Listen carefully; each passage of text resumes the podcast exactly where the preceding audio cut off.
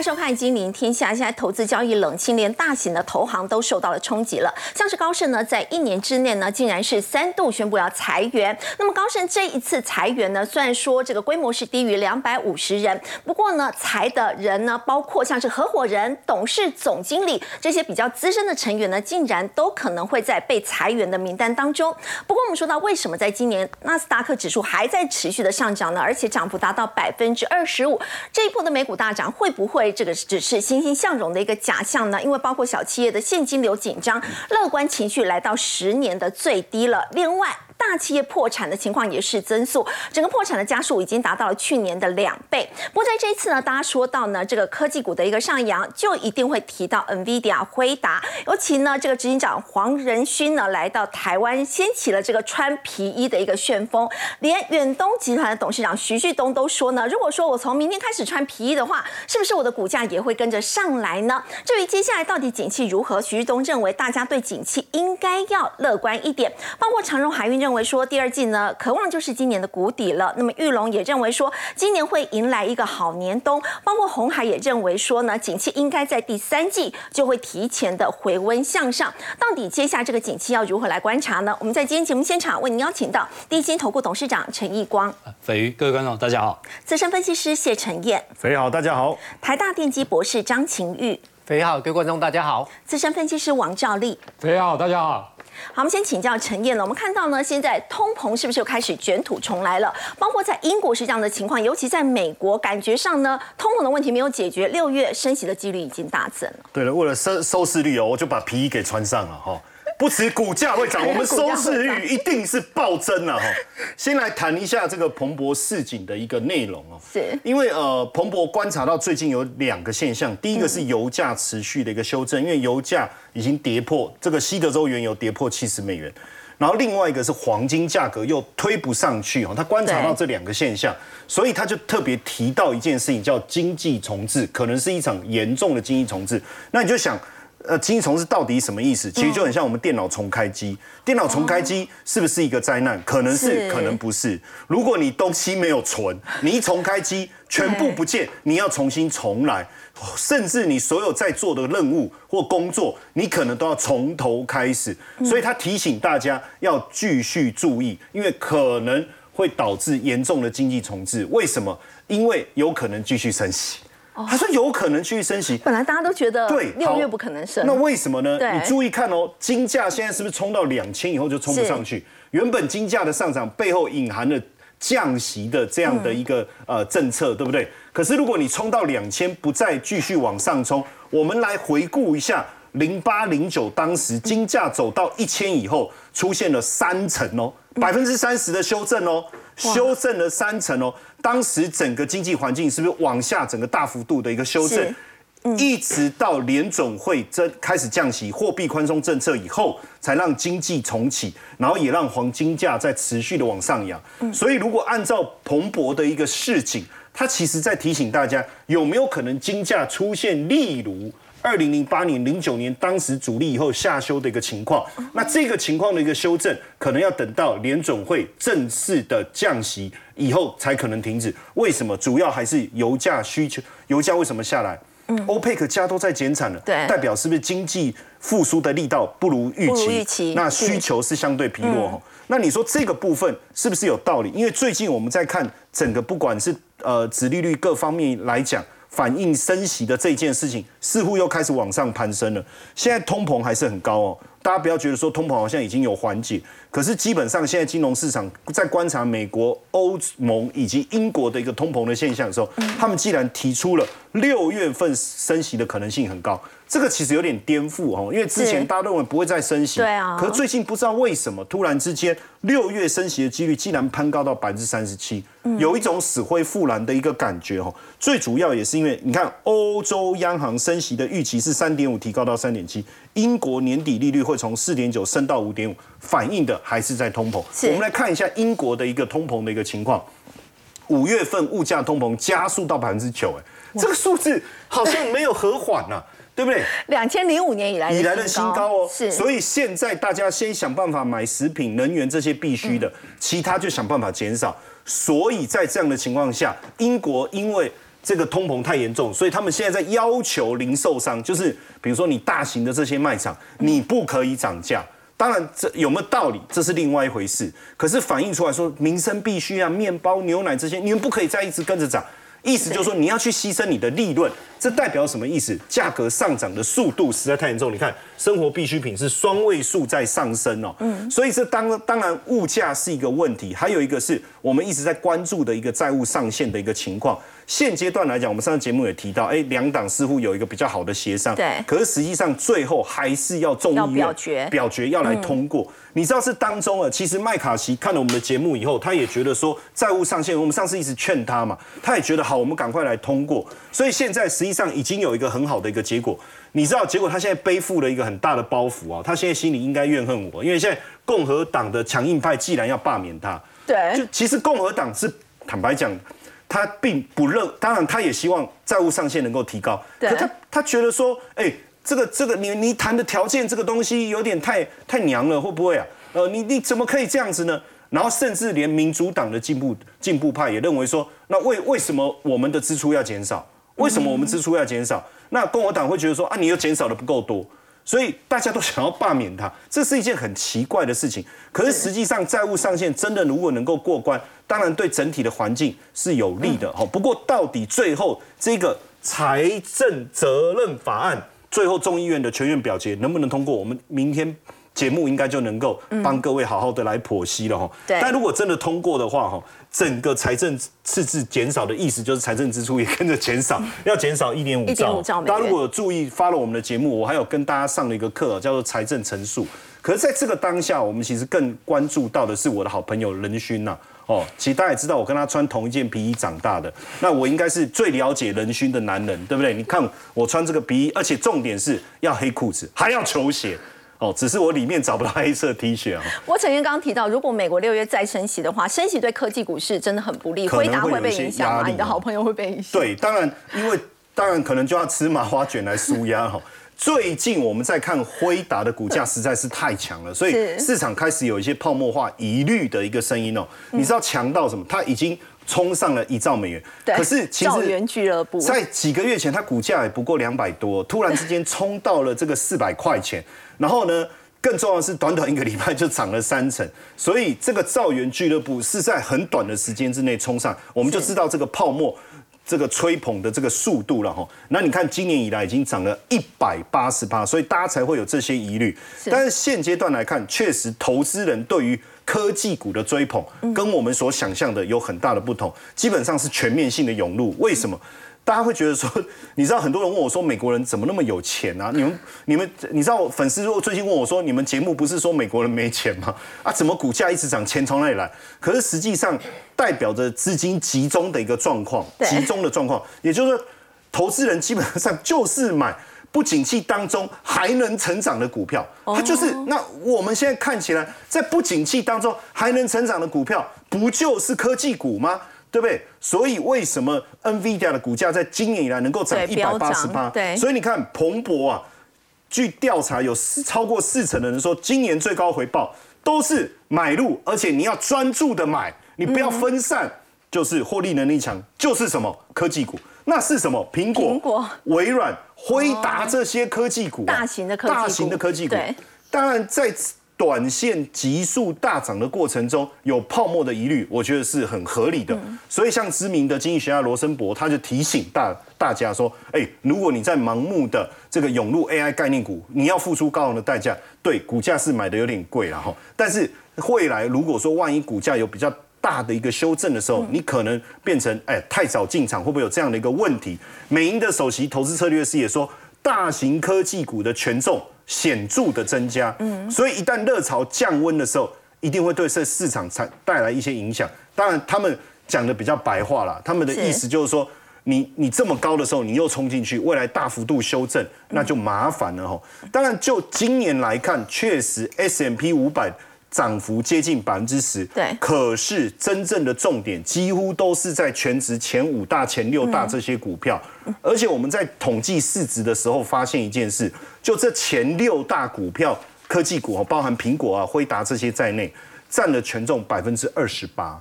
哇，剩下的四百九十四档股票占了百分之七十二市值哦，嗯，所以你就知道说贡献实在太高，而且很明显，纳斯达克这个科成分股跟 S M P 五百的表现明显的落差，完全都在科技。更重要的事情是我们干脆把这些大型股拿掉好了，结果发现 S M P 五百其实没有涨多少。把大型科技股拿掉，就变成只剩下百分之二。所以很多人认为说科技股持续的大涨，你不要觉得是一种祝福，嗯，也许是一种诅咒。但是随着科技股的上涨，那利息呃联总会利率政策的不稳定，这个部分到底可不可以追？我觉得都还有待观察，因为毕竟 AI 产业的发展还是值得关注。套一句人勋哥讲的，未来还有数兆美金的产值，哎。好，刚刚呢，陈燕带我们看到呢，其实这些大型科技股呢，在今年以来，这个股价表现是相当的亮眼。但如果接下来美国继续升息的话呢，会不会真的影响到科技股的一个表现？即便说呢，大家觉得通膨依旧是高涨，不过市场其实也预估说呢，其实美国联准会已经不太可能像去年这样比较暴力式的升息，也就是说，升息已经进入了末升段了。那么要请教陈董，如果说现在跟两千零六年相比哦，当时两千零六年其实在停止升息时候，其实呢，这个还有。再往上涨一波，今年有可能会复制这样的情况。没错，我想 斐瑜跟那个陈燕刚刚提到这个升息的部分。那我们今天开头是叫 Dear Money 哦，Dear Money 其实是高利贷的意思啊，就是高利率的时代。我把二零零六年当时的这个五点二五 percent 的这个利率跟现在来比较，其实你看当时的这个股价，科技股是陈如斐鱼所提到的，是下跌的。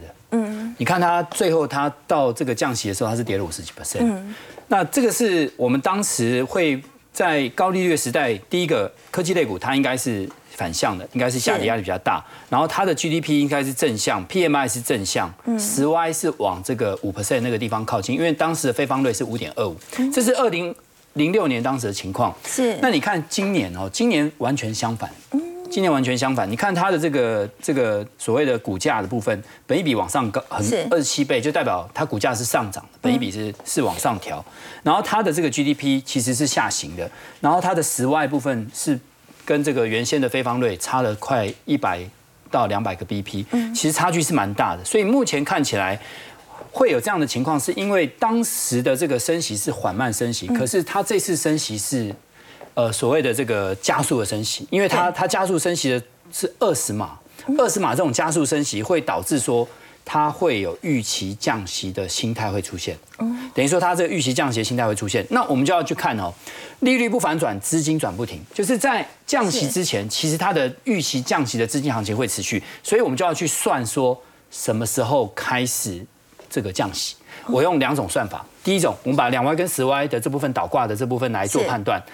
呃，最近三次的十 Y 跟两 Y 倒挂是三百五十三天，嗯，那你看最近是两百一十八天，等于说现在差不多剩一百三十五天左右，它就要到这个过去的这个平均时间点。那一百三十五天差不多五个月，那现在是呃以现在五月份来看的话，其实它最快最快降息的时间点应该是今年年底，用两 Y 跟十 Y 来判断。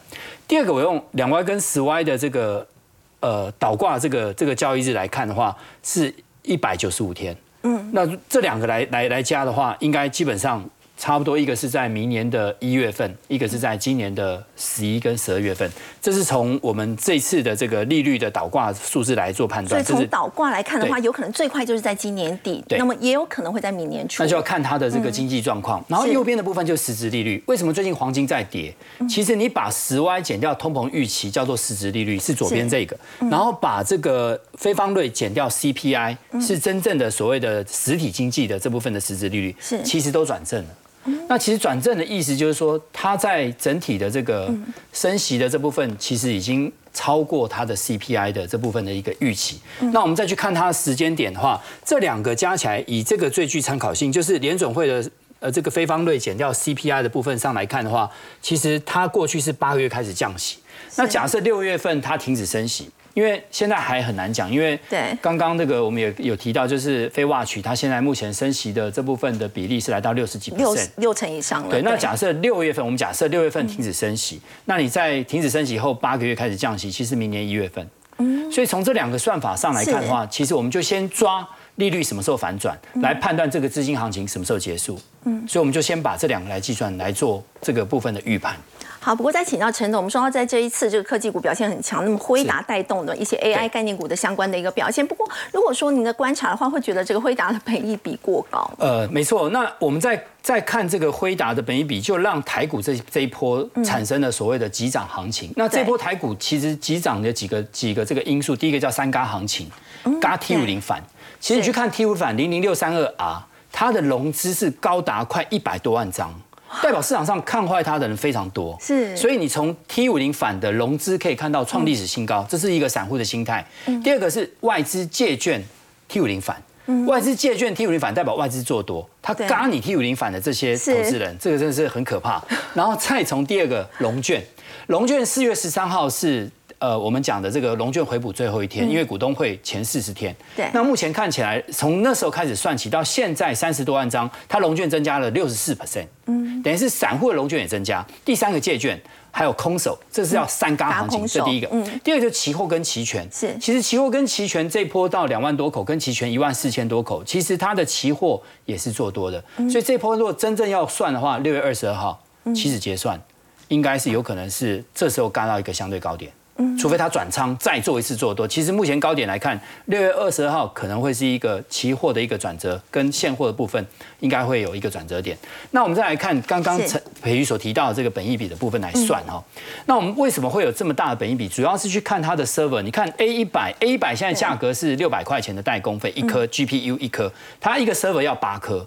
你去算一下，差不多 A 一百，它现在是一个一年是一十万台，一百 K，一百 K 的话，占这个台积电的这个营收比一百四十八亿，其实非常非常的低。嗯。可是你看它的本益比，NVIDIA 本益比目前看起来应该是五十五倍到六十倍左右。嗯。好，若是以它的本益比来看，其实是已经领先，目前已经反映到明年后年的 AI server 这一块。是。那为什么会这么高？原因是因为大家在谈的是 H 一百。嗯，H 一百它的这个价格差不多一百一千块美金，是一样八颗，它是由原来的七纳米变成是四纳米，四纳米的话，你去算它的整个营收贡献应该是四百八十六亿，四百八十六亿回味回来算的话，它的 EPS 贡献差不多是一块钱。嗯，那么一块钱的话，我们这样去算哈，其实你要看台股，其其实要算就是看算台积电，台积电涨一块，台股涨八点九点。是，现在台积电五百六十六嘛，那你就要去算台积电它的 EPS 到底是多少？我们就这样三四一二用 rolling EPS 去算台积电三十五块，因为明年是 EPS 四十块，今年大家平均估是三十一块左右。我用 rolling 比较合合理，就是我用未来的 EPS 去算三四一二的话，三十五块乘以现在本一比十八倍六百块，再加上它一块钱的贡献是反映这个 NVIDIA 这本一比五十倍加进来六百五。六百五减掉现在的五百五百六十六，其实它差不多九十块钱的价差，九十块钱价差每涨一块钱涨九点好了，九九八九九呃九八七十二，差不多八百多点，八百多点算进去，其实一万六千多，你要过万七其实是有可能，但是就是要看 NVIDIA 在最近是否它股价会修正，假设它修正，其实你的本益比就会往下修，台积电就会被压抑，压抑之后。你去回推台股的指数，其实就会它的万期的时间点就会往后延，所以一般来讲，你在算这个台股指数，其实你要把台积电。放在心里面，然后本一笔去做评估，然后本一笔要拉出另外一个高本一笔的 AI 的这部分，用比较高的本一笔去算它，回推过来就可以算出一个合理的一个价位，跟反映到台股的指数。不过万千还是有可能，不过在这一次哦，其实过去一个月的时间，台股涨了九百多点的一个时间，大家也会担心说，就算还是很看好，但是会不会有涨多休息的疑虑？没错，我们其实我们现在就是担心就是乖离率。其实台股在一八六一九的时候的乖离率差不多是九点五四 percent，嗯，一八六一九跟年线的乖离率九点五四 percent，现在台股在一万六千五百多点，其实它的跟年线的乖离率是十点二九 percent，哇，它已经超过当时一八六一九高点的乖离率，所以第一点你要先记得，这个乖离率已经超过这个当时新高的乖离率了，追涨的风险就会增加了，而且那个 T 五零反的价格也是有点夸张，一八六一九当时 T 五零反的价格是五点零三。是，现在是四点九四，它比当时还要更低，其实是有一点点过热，这是第一个。第二个就是汇率，汇率其实要看的就是盘中你再去看这个整个台股的一个方向。我们除了看 MACD，就是涨的加速跟跌的加速这个腾落指标以外，另外就是看汇率，汇率再搭配台积电的股价，你就可以判断今天的这个股市会怎么收盘。假设今天台积电是往上涨。台币又是升值，应该是外资是买超。假如今天台积电往下跌，台币又贬值，其实外资应该呈现一个卖超。那过去三十点八四七，差不多是一个指数会回档的一个汇率的位置，所以你要看它的温度计，看汇率。第三个就是它的期货跟期货的部分跟期权的部分。假设六月二十二号之前，它的期货的多单慢慢的减少，其实它也算是一个 signal，你要小心。然后当然就是盘中。盘中预估量其实非常准，其实开盘前五分、前十五分钟的五五五的开盘八法其实还蛮准的。嗯，你去看它开盘八法，它的预估量，开盘八法前面十五分钟它的预估量若是爆量的话，其实就有可能出现所谓的爆量收上影线或是黑 K 棒，这时候也要小心。所以我就提醒投资人，在这个四个指标里面有出现的时候，其实你就要留意，就是说这个行情可能会有一进入一个修正。我讲的是修正，不会做一个所谓的 crash，就是一个比较，我可能是暴跌这样的就是一个技术型的修正。我觉得可能就是留意这几个指标，可以给投资人做参考。好，我们谢谢陈董。在刚刚带我们观察的是，台股现在已经进入了一个短线震荡区了。如果接下来呢，则是要留住、留意这四大反转的一个讯号，包括像是乖离率啊、汇率，以及外资在期货的布局，还有台股是不是真的有爆量下跌、留长上影线？如果出现这四个讯号，就要特别的小心了。好，不过有一些 AI 的这个概念股呢，其实在这一波照例涨幅都过大，有些领头羊都开始出现股价拉回的情况。到底接下来谁会接棒？像是苹果的 WWDC 呢，在六月份就要登场了，相关的概念股可以留意吗？对。没错，我想最近来讲，当然 AI 的股票涨幅非常的大。那其实最主要当然就是 NVIDIA 的一个大涨。我只是说涨多会有回档修正，会让整体的 AI 的部分出现所谓的一个回档啊。那没有没有没有买进的人，当然我觉得等待回档在嘛。那这些资金一一定会转战到其他的类股去。也就是说，我现在来看未来的三个月、未来的半年，有哪些的题材性搭配它的营收。会出现成长的，而不是说全部都在炒梦啊，对不对？好来，那我们来看一下，以最近来讲哦，其实苹果的开发者大会来讲，WWDC 哦，嗯，它在六月台湾的时间六月对要举行。那当然，它有些来讲的话，有一些的软体啦，吼的发布，或者是说，比如说像 MacBook 的部分是最大尺寸，还有另外一个大家比较关注的，就在 N 码的部分，对。好，那等一下我们会讲哦，就是这一块来讲，我相信它肯定也是一个题材性。好，那大家预估来讲，M R 的部分，它的装装置的部分来讲的话，一台万台币哦，比较贵一点，六九万三呐，哈，三千块美 大概九万三台币哦。其实说真的也不便宜啦。不过毕竟来讲，第三季要开始量产，所以现在开始当然有一些的零组件会开始铺货了，哈，等等，好，所以 WWDC 是一个题材。第二个来讲的话，就是。它的新机的发表会，因为新机发表会现在大家的预期大概在九月十五号附近。是。那九月十五号附近的时候，其实说真的，有一些零组件它会开始陆续的一个拉货。拉货对，那没错。组装的部分相对上来讲会比较晚，比如说等到八月啦或九月才会，甚至于到十月整个爆发期才会起来。那我们为什么会看手机这一块哦？其实这个也是一个亮点。为什么？因为我们看一下研调机构，他说今年第一季大家的想法里面哦。其实会觉得今年的手机真的卖的不是太好，对不对？那我们来看一下，他认为他的研究机构，他认为第一季全年全球的高阶的手机，就是一台单机在五百美元以上，就是大概一万五台币的年增，既然是四点七趴的水准呢，那占全球总手机的数量，就是说高阶的部分，反正它是成长。你看一下，二零一九年这个就是在五百美元以上的，从二十二趴，对不对？二零二零年从二十二趴到持平，然后到二十五趴。到二十七趴，到今年的第一季的二三十一趴，这个绿色状的部分，其实高阶手机它是持续着，所以反而高阶手机是越卖越好。对啊，那你你是想 Apple 当然都是以高阶手国本买的，当然它的它的它的价格都非常的一个高哦。那所以你看一下，另外的部分来讲，就是你看一下，我们看一下哦，它二零今年第一季的时候，这一些五百美元以上就高阶手机销售的前十五名。你知道吗？前五名，在这在前五名的前四名，既然都是 Apple 的 iPhone，前五名有四个都是 四个都是苹果包办，总共十五个来讲的话，大概有七款，七款都是 Apple 包办。所以你说在这样的情况之下，我相信大家对于 Apple 的手机会慢慢的乐观。那研究机构另外一个，他预测今年来讲的话，其实 iPhone 的出货量有可能会年增四趴。嗯，所以。当然，比如说像 Samsung 那一些，像中国大陆那一些，有可能会衰退。可是重点来了，假如它可以年增四趴的话，其实这个就是亮点，搭配它的营收，搭配它的一个题材。所以我们来看一下哦，这一些的供应链当中有哪些的个股，那当然这当中来讲的话，你比如说像大力光，这个是镜头的部分啊，哈，这个大家也比较知道。那我觉得我们先看它的一个大力光的产业，第一个它的机器真的非常的低，嗯，第二个来讲的话，它有可能会受惠于潜望式的一个镜头。好，那我们看这个是从今年到现在的一个股价，大家有没有发现，其实股价没什么动。其实它的股价在最近这今年以来都没什么动。那我们觉得，其实以现在来看，它的本益比相对上来讲，当然今年 EPS 预估来讲比去年有可能会衰退。可是重点来了，下半年是它的一个成长性极大的时候，搞不好它的 YOY 有机会出现成长。那假如是这样的情况之下，股价都会先行啊，先行。你有没有发现这个地方已经相对低档了？股价慢慢的震荡走高，当然资金部位比较大，因为。大地光真的比较贵一点点啊，哈，这个这个一档股票要一两百万以上哦，我觉得不是那么多，那么那么多人可以下手的，啦哈不过我觉得。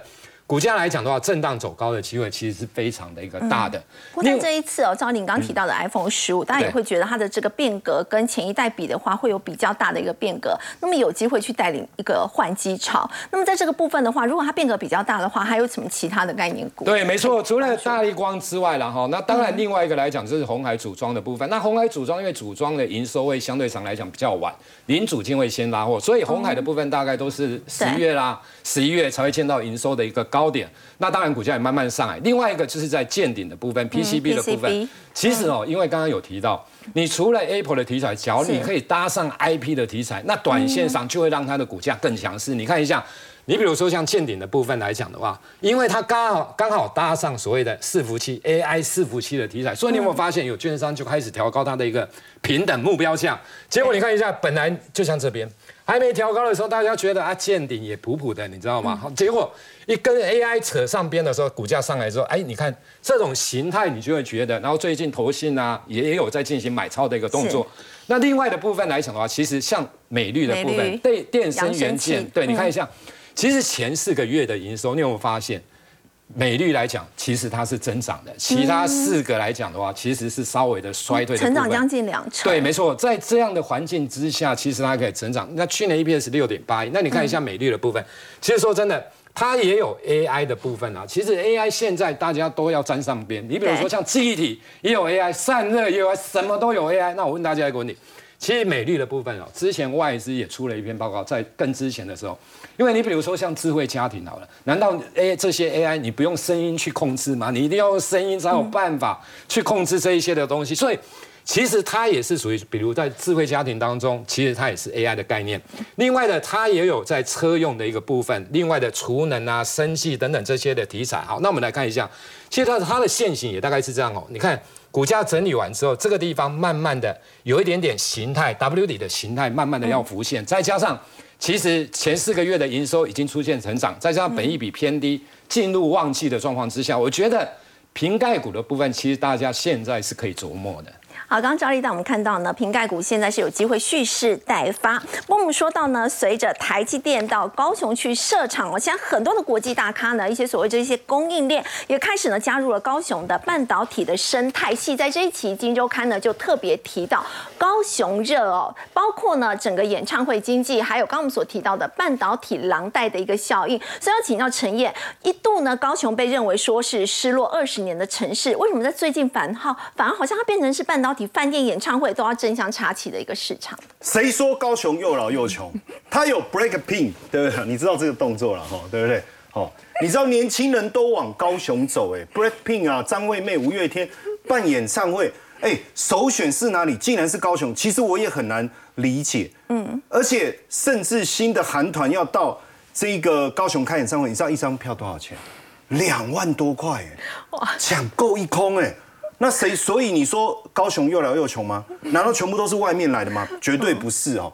而且重点是整个演唱会举办的过程中。周边的配套措施做得非常好，不管你说有没有足够的饭店，或者说捷运的一个呃交通的一个路线，甚至由政府带头来协助做交通管制，所以你知道主办单位说哇，这个真的是太幸福了哈。那包不止演唱会啊，如果只有演唱会，那那那好像也只有特定的一个产业，对，包括百货的业绩，去年是多少？七百二十六亿，既然超越台中哎。台中过去不是一直都是百货最厉害的，好像有钱的都在那边一样。多台商。对，再来是五星级的饭店，这个数量我自己看到也吓一跳，有这么多一百二十万间到明年底耶。那也就是说，疫情期间它是逆势的一个增长哦。是，甚至我们在讲不止这样哈，包括投资哦，二零二零年下半年就吸引了六千亿的投资哦。嗯，所以今年的前四个月，我们看到高雄的人口啊，既然正成长流入哦，进入哦，哎，五年的负成长正式终结了。所以加这样，我刚才讲的六千亿哦，是谁来投资？红海？哦，包括大型的，你看 IBM 哦，英特格哦，哦，包括台积电、日月光等等，国巨、默克，所以不止台厂，外资甚至很多过像日月光，他把大陆结束掉的四间厂房往哪边移动，也是往高雄移动哦。所以高雄热不热，不只是温度、气温相对比较高哦，在高雄穿皮衣就辛苦一点了哈。所以如果人熏到高雄，应该还是穿皮衣好。好，当我说我们就往下看哦，高雄现在的发展有没有可能未来变成复制南科效应，变成科技重镇？哦，这个非常的重要，因为国发会已经通过高雄南子园区要筹设。年产值四千五百亿，创造四千五百个个就业机会，这当中包含软体服务、AIoT、五 G 率呢，这都是科技啊。对，因为你这些的串联串联一定要有半导体，所以为什么台积电一定要去高雄？因为没有台积电这些周边的产业的一个串联，要形成聚落，相对来讲是有一些难度，对不对？当然也不是不可能，但是感觉就少了那一位啊，对不对？好，那现在这个半导体材的 S 廊道，嗯。很惊人哦！你看，从上化一路下来到南子到前镇，实际上我也很，我当时的远见到现在大家终于懂了。我二零一七年都下高雄买办公室，大家都说讨个派椅啊。你买商办哦？对，然后呢，当时我就到这个亚湾区，你知道吗？嗯。然后呢，我当地的朋友一直跟我说，你一定要买亚湾区，一定要买亚湾区。我一去说，哇，都是鬼屋啊！真的，连那个办公室那个灯管还掉下来，不敢买。哇！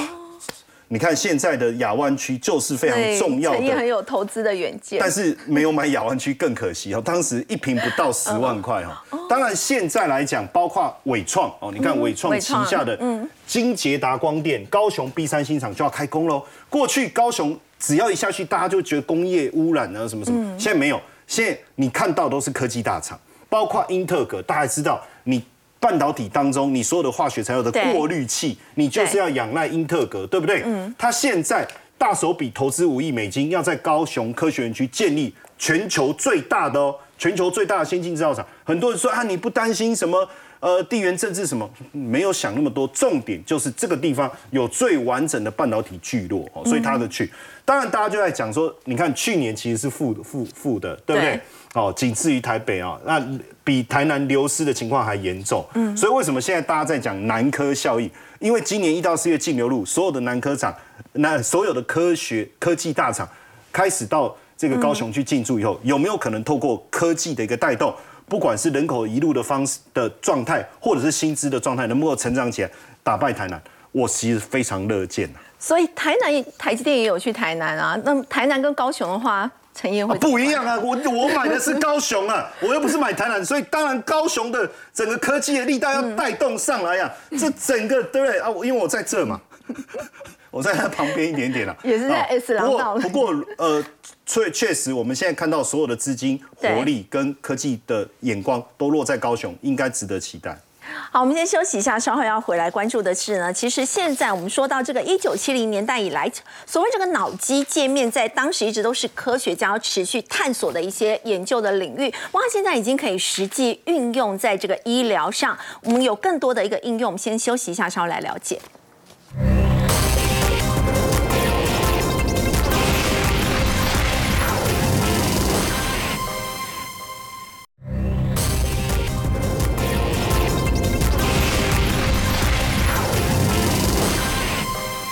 七零年代以来呢，其实所谓这个脑机界面，一直都是很多科学家他们在持续研究的领域。我想请教张博士，现在这个脑机界面，它已经可以实际运用在医疗层面上吗？是因为其实我想大家都听过 Neuralink 哦，那就 Elon Musk 的这个新创公司，是那他其实之前就一直在推广这个。这个脑机界面相关的应用，以及很多的这样可以想象的这个空间。那其实呢，他之前一直宣告说，哎，今年今年一定就可以通过 FDA 的这个允许，我可以开始正式的做人这个人体的试验。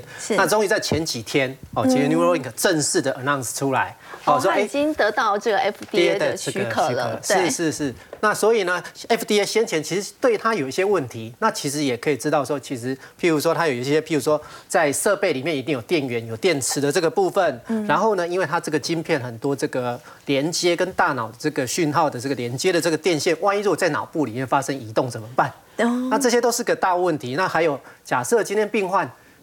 不需要再用这个晶片把它拿下来取出来，对，总不能说就这样子就脑就受伤或者是脑死这样子。所以呢，其实这其实对他公司而言，其实是一个很大的一个进展跟一个进步。那另外一个部分来讲，其实我们可以来看，除了 Neuralink 的这样的一个在医疗上的新创以外呢，其实还有很多可以做的事情。那我们这边举一个例子，它其实这个是哥伦比亚大学的一个团队。那他们在所谓 Science Advance 跟这个 IEDM 的这样的一个原件会议的这个发表上，那其实这个的两这两个都是非常顶尖的这个期刊，哦，甚至 IEDM 号称就是说，只要博士班的学生有在这里有发表一篇，大概博士就可以毕业了。对，所以它其实是真的是还蛮顶尖的这样的一个期刊。那哥伦比亚的这个研究团队呢，他们其实哦，就是发表这一个，我们可以从这里来看，这是一个这个我们一般那个针。打针的那个针头，打针的针，打针的这个针头里面有这小小的一颗，就是这一个吗？对，小小的这一颗，其实它就是一颗晶片，而且是整个系统级已经封装好的这个晶片，一个微型晶片。对，那它的大小，其实我们从这边来看，这里哈，它比较精准的这个尺寸大小，大概都是三百多的微米。哦，这个其实这个尺度是非常非常小。这个背景这一块是这个是一个硬币，一个硬币的大小。所以它在硬币上只有这么小，非常小一小点。虽然用肉眼应该还是可以看得到，对对，但是可以想象它真的是很小，非常非常小。对，虽然号称说比大概跟尘埃这样的大小，比针头还小，那它其实是整个所谓机体化的，就是整个 IC 它把它整合完整的整合在一起。那它呢，它是呃可以透过这个。这个超音波、超声波来得到这样的的一个能量以及传输，那它怎么样的概念？其实大家想一下，我们现在都在用悠游卡。嗯，对。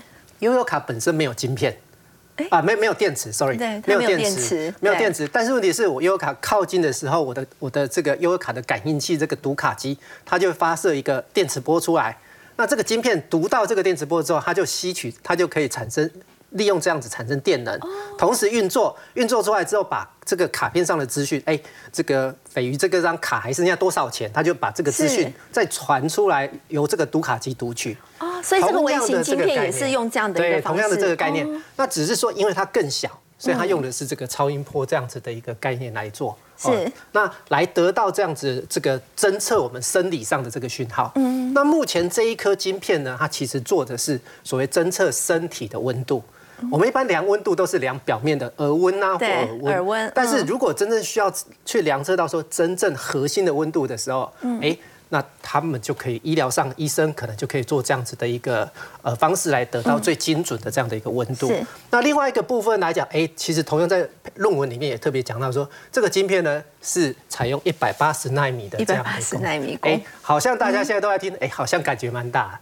但是实际上，如果以这样的一个晶片尺度、封装等级来讲，也真的算还蛮厉害的。而且呢是是台积电生产哎，对，这台积电生产的。那现在来讲，当然这个是属于在研究。的这样的一个阶段，到底要怎么把它拿出来？对，这是怎么拿出来？对，因为它够小颗，嗯，所以呢，我们有可能假设我今天打到我们的人体里面，可以经由我们正常的新陈代谢就把它排出来了，这是第一种方式。那第二种方式就是说，哎，如果可以再做的更小。那我们都知道，其实人体有自然的这样的一个防卫机制，就可以把它包起来，把它吞噬起来。哦，细胞直接将它吞噬。对，就把它吞吞噬起来。这样子来讲，也可以把这样的一个晶片，把它做这样的一个处理。那这个来讲是目前这个研究研究人员一个很新的一个研究。不过我们说到，如果说要修补在体内进行一些修补的话，现在也可以透过像是微型机器人这样的方式。是，这是另外一个澳洲的这个呃新南威尔士大学的这个团队他们发表出来的一个。的一个呃产呃一个研究，那它呢结合这个内视镜跟所谓软性的这个微型机器人技术，哦，那它可以在体内进行三 D 的这个在身体里面直接做三 D 列印。对，那它其实这是一个非常非常小的一个这个微型，它其实就是像内视镜的头最尖端的这个部分。那这里有个尖尖的，这个就是它的那个喷嘴。我们三 D 列印机有一个喷嘴，它会喷出东西，这个就是它的喷嘴。那它呢可以这个有点像蛇蛇管这样子。那我看起来是蛮大，它到底实际上的大小多？它的大小来讲，我们这边有讲，它其实大概。十一到十三 millimeter 哦，对，大概差不多一公分左右。是，那其实还蛮小。对，其实还蛮小的，而且它本身来讲，它可以做三个三轴哦，x y z 三个方向这样子的一个移动，它都可以。所以它可以进入到我们的人的体内，进行所谓的生物性的三 D 列印。那这个它可以列印什么样呢？它可以列印多层的这个生物材料。像我们一直觉上，我今天皮肤上面如果有伤口，那我这个我把它。铺上一层所谓的这个保护层，是，那可以让我们的这个复原相对速度比较快一点，而且伤口比较小，比较小。嗯，因为我们想一下，如果说我今天是我今天伤口呢是采用传统的，我可能是呃就是。建好这个三 D 的这个材料之后，我可能还要再把这个伤口稍微再切开，然后再把这个材料放进去做修补，最后再把它缝合起来。这样子的话，它伤口相对比较大，那当然也就有一些感染感染的风险。是，所以今天如果是可以在体内就直接做这件事情，那它就可以降低这样的一个降低感染或者是并发症。是，那还有另外一个就是说，它呢，它同时呢，这个这个这个机器人同时还可以做电烧。哦，为什么？假设我今天发现这个区块有癌症的细胞，是那我可以做电烧，把这个癌细胞做这样的一个切离，或做进行这样的一个处理。那另外一个来讲，它本身这个喷嘴可以喷水出来。哦，就是我可以喷水出来。假设我需要这个组织这个区域需要做冲洗的时候，它也可以做这样的一个动作。所以现在实际还没有真的运用在医疗上吗？在这个部分，目前这个是属于医疗团队来讲这样子的一个应用。那但是实际上真正的商品呢，必须其实一样要等经过这样的一个呃认证之后呢，那目前是说，哎，有机会在五到七年内可以有这样的一个上市。好，我们先休息一下，稍后要来了解的是呢，台股现在是呈现了往上是有压力，但是往下感觉又有支撑，在这时间点呢，这个下半年投资的主流会是什么呢？先休息一下，稍后来了解。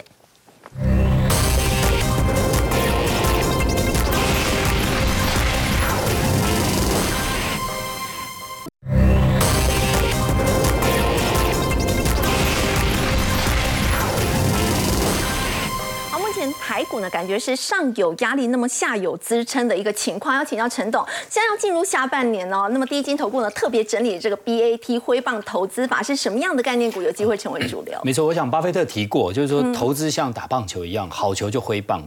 不坏球就不要挥棒，那我们就做一个 BAT 投资法。那 B 的部分就是 banking，banking 就是在金融股的部分。嗯，那以去年那种所谓的强势升息的情况之下，其实金融股是呈现比较大的获利压力。那今年已经来到升息的一个末端了，其实金融类股它的这个获利数字应该是逐季的上扬。所以我们在推荐上来看，我们觉得金融类股应该是可以当做是一个呃选择。嗯，那第二个就是刚刚我们一直提到的这个所谓的第二个 A 的部分，就 Apple。嗯。AI 涨完之后应该涨 Apple，下礼拜的主主旋律应该是回到这个 Cook 苹果，对 Cook 应该它的这个 WWDC 展在六月六号应该会展开，这次的 iPhone 十五会是一个亮点。我们觉得说在过去两年 iPhone 十三、iPhone 十四其实它都没有太大的一个亮点。那我们认为说这个潜望式的这个镜头的部分，是。哦，还有 Type C 的部分，还有这个钛合金的部分，应该都会是一个比较有这个 drive 这个换机潮，换机潮。然后 MR 的头盔。会是一个重点。啊，这个可能会是一个 Pro 级的玩家，好，他可能会来看。那 MacBook 十五寸也是一个亮点，所以在整体的 Apple 相关的族群，其实这个时间点来做布局，我们觉得可以 focus 在镜头这相关的族群。好，这是在人工智呃 Apple 的部分，然后 AI 部分我想提过很很多了，我们就把它把它跳过去。Airline 部分我觉得可以看。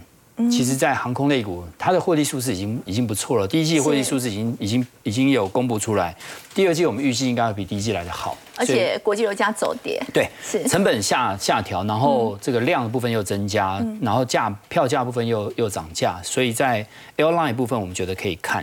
然后最后一个 T 的部分就是旅游。因为进入这个旅游的旺季哈，所以在整体的这个旅游相关的这个族群，其实六千块发完之后，其实就要进入所谓的这个暑假。其实欧美这个地方也有这个暑假效应，所以在整体的这个所谓的旅游相关的族群，我们觉得可以看，然后就拉到 Telecom 网通。网通。其实最近除了 NVIDIA 涨蛮多以外，其实 Marvell 也涨蛮多的，它是属于比较 Telecom 网通的这一块。那网通这一块就是相关交换器的部分，台湾这一块其实在 Marvell 相关族群的概念股，其实也会是一个选择。所以就 BAT 的角度上来看。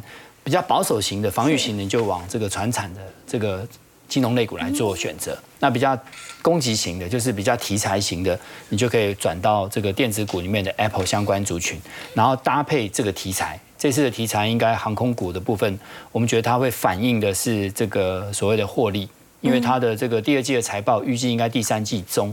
会公布它的获利数字不错，然后 Telecom 部分也是在整体后续来讲，它下半年的这部分资本支出计划会使得说在 Telecom 这块的族群，它的获利数字也会展现出来。好，陈总刚刚带我们看，马上呢再过一个月就要迎接下半年，那么 BAT 的挥棒投资法呢是相当值得大家做参考的。我们先休息一下，稍后来关注的是马斯克展开了他暌违三年之后的访中行程，那么在背后有什么样的一个意义？有哪些概念股可以来观察呢？先休息一下，稍后来了解。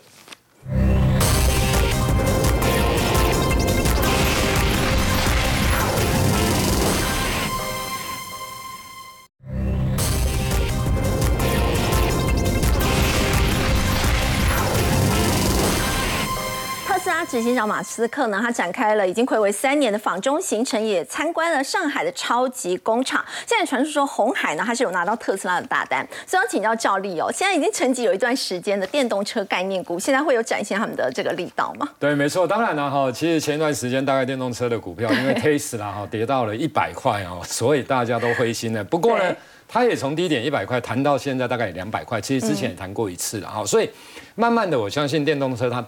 肯定是一个长期的一个趋势，这个没有改变，只是说短时间会不会有亮点，会不会有火花出来，这个要看好。那重点来了，马斯克他要去三年来首次去拜访所以中国的外长秦刚的部分，另外的。他又跟又他又去拜访，传出了他要拜访宁德时代的董事长。嗯，所以以这样的情况来看的话，就是说他上海这个超级工厂要不要扩厂啊，或者是到北美等等这一些，是不是要建所谓的电池厂等等？所以我相信这个未来肯定又是一个题材性的部分。好，那重点来了，那在 Tesla 的相关的供应链当中，当然你要选择的是什么？就是除了新除了切入之外。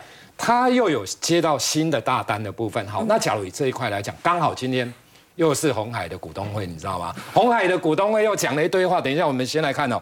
红海它传出拿下 Tesla 的车用电子控制单的部分，就 ECU 的订单呐，哈，并且有可能会扩大 Tesla 会扩大下单给他，所以那红海今天的股东会呢，其实说真的，第一个电动车的部分哦，其实电动车当然它。对于未来的展望，相对上来讲，其实都都是蛮乐观的。然后第二个来讲，AR 的眼镜的部分，就 NR 的部分，就 Apple 相关的概念股。另外的，它在车用半导体的部分也是一样。另外一个 AI 伺服器或者是一般传统的伺服器，你知道吗？其实红海很厉害啊，只是大家都忘了。大家以为广达很厉害，广达当然很厉害，可是红海它的市占率伺服器在去年占了四成，你知道吗？可是大家都不太理它，你知道？可是我觉得红海交易。以大型股来讲，你现在去追什么人保、广达啦、英业达啦，我就那个涨多了，你倒不如看看红海。那当然，另外的车用的部分还有以盛 KY。可是这种哈，说真的，这么强之后，其实它会扩散，扩散到哪里？你比如说像广宇，它也是车用的线。另外的车用面板的部分，对车用面板群创啊、陈美才等等这些，我跟大家报告，其实红海加。